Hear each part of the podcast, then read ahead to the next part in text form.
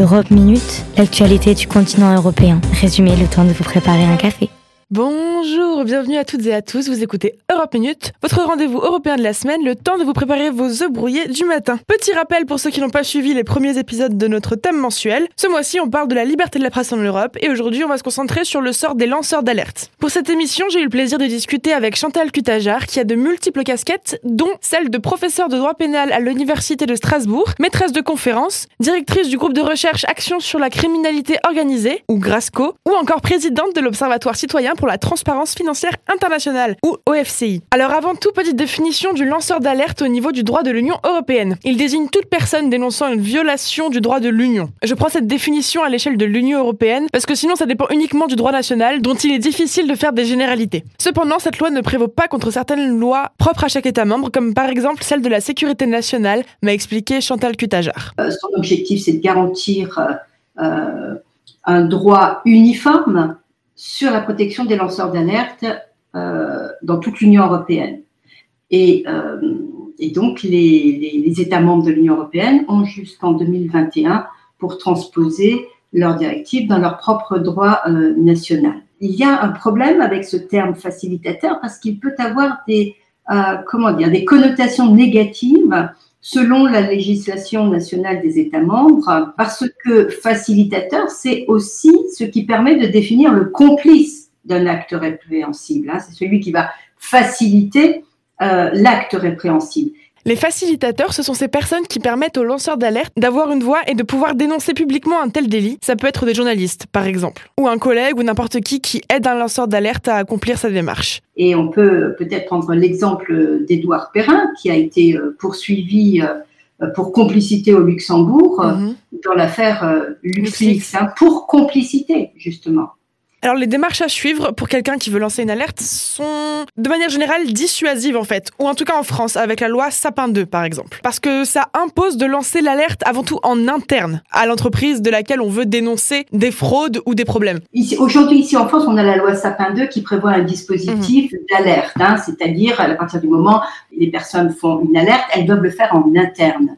Maintenant euh, l'obligation de, de faire l'obligation de faire l'alerte en interne, elle a été supprimée par la directive. Ça veut dire que euh, le lanceur d'alerte peut s'adresser directement, par exemple, à un journaliste.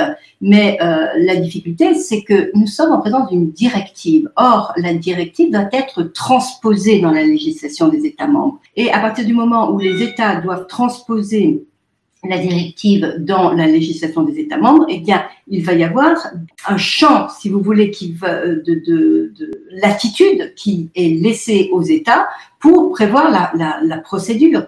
Et c'est la crainte que nous avons aujourd'hui, c'est que euh, malgré la directive, eh bien, les États puissent quand même multiplier dans le cadre des procédures qu'elles vont arrêter, euh, des procédures qui vont être plus ou moins euh, dissuasive quelque part. Ça, ça va être le, gros risque. Les États sont censés, selon le droit de l'Union européenne, mettre en place des canaux internes aux entreprises et impartiaux qui permettent de prononcer ce genre d'alerte. Par euh, un service, euh, mhm. par une personne qui doit être désignée à cet effet. mais ils, peuvent également être fournis en externe par un tiers la, directive offre une, une, latitude, si vous voulez, pour mettre en œuvre ces euh, procédures. Alors si le canal est impartial, ça marche très bien. Seulement s'il est interne à l'entreprise, il peut y avoir des pressions, il peut y avoir des influences, donc là ça devient déjà beaucoup plus compliqué. Mais grâce à l'Union européenne, on peut passer par des procédures externes, mais là encore seulement si ça concerne directement un manquement aux droits de l'Union européenne et non pas à la sécurité nationale par exemple. C'est vraiment la limite de la construction hmm. avec cet outil juridique qu'est la directive on aurait élaboré un règlement, on n'aurait pas eu de problème de disparité. Alors on va préciser un petit coup, protéger les lanceurs d'alerte, ok, mais les protéger contre quoi précisément? Alors les représailles, ça peut être de l'ordre du licenciement, de la rétrogradation, de la discrimination. La limite de cette protection, c'est que ce champ de protection s'applique seulement au signalement de fraude aux droits de l'Union européenne. C'est ce que je disais tout à l'heure. L'Union européenne n'est pas compétente pour... Euh, euh,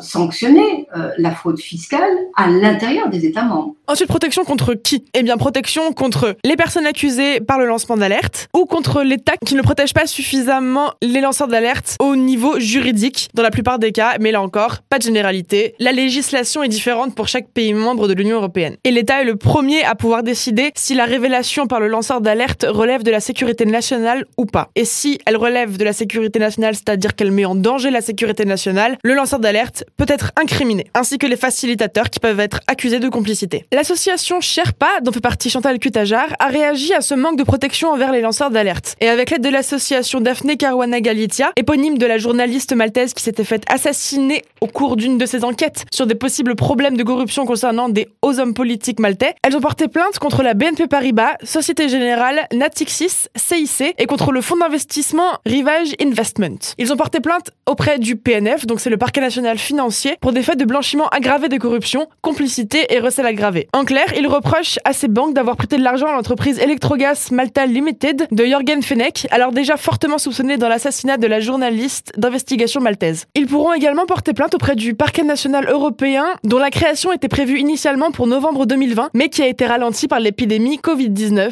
encore une fois. Heureusement, il verra sans doute le jour en janvier 2021. Selon le site internet Toute l'Europe, je cite, sa mission est de diriger des enquêtes et mener des poursuites pénales contre des infractions portant atteinte au budget de l'Union européenne, telles que la fraude, la fraude transfrontière à la TVA, la corruption ou le blanchiment des capitaux. Le parquet européen mènera des enquêtes transfrontières sur des fraudes concernant des fonds de l'Union européenne d'un montant supérieur à 10 000 euros ou sur des cas de fraude transfrontière à la TVA entraînant un préjudice supérieur à 10 millions d'euros, précise le Conseil européen. Il exerce l'action publique devant les juridictions des États membres, c'est-à-dire qu'il peut engager des poursuites directement au niveau national, mais le projet ne prévoit pas la création d'un tribunal européen. Fin de citation. Bon, on récapitule tout ça en 30 secondes? Les lanceurs d'alerte sont ces personnes internes à une entreprise qui dénoncent des affaires illégales de ces dernières. Par risque de représailles des personnes visées, la justice européenne se doit de les protéger. Le système actuel est le suivant. Au niveau national, tout dépend de la législation de l'État membre de l'Union en question. Il est donc difficile de faire des généralités. Le problème, c'est que souvent, il est requis par la justice de d'abord lancer l'alerte en interne à l'entreprise, là où le droit de l'Union européenne qui intervient au second plan, au nom de la souveraineté nationale, permet des canaux de dénonciation externes. Ceux qu'on appelle les facilitateurs peuvent également être accusés de complicité à la mise en danger de la sécurité nationale dont l'État en question se réserve la définition. Il faut donc également les protéger. Aussi, autant au niveau européen que national, un lancement d'alerte anonyme est interdit. Depuis des affaires graves d'atteinte à la liberté de la presse, dont l'assassinat de la journaliste qui aurait pu devenir facilitateuse à un lancement d'alerte contre le gouvernement maltais, le parquet européen est en train d'être créé avec le pouvoir d'engager des poursuites judiciaires au niveau national. C'est tout pour moi. N'hésitez pas à creuser davantage le sujet si vous le souhaitez, parce que je n'ai évidemment pas le temps de tout dire en moins de 10 minutes. Merci encore à Chantal Cutager d'avoir répondu à mes questions. Je lui laisse donc le mot de la fin et je vous dis à la semaine prochaine et s'il vous plaît, restez informés. C'est un chantier, c'est un chantier et je pense qu'il est euh, urgent euh, que l'on prenne la mesure de la gravité euh, de la protection euh, des lanceurs d'alerte, parce que si on ne protège pas les lanceurs d'alerte, c'est le droit lui-même qui n'est pas euh, respecté. À partir du moment où euh, une alerte n'est pas traitée, eh bien, c'est un cas de corruption qui peut continuer à prospérer, c'est un cas de fraude qui peut continuer à prospérer, et au bout du compte, c'est la démocratie qui est attaquée.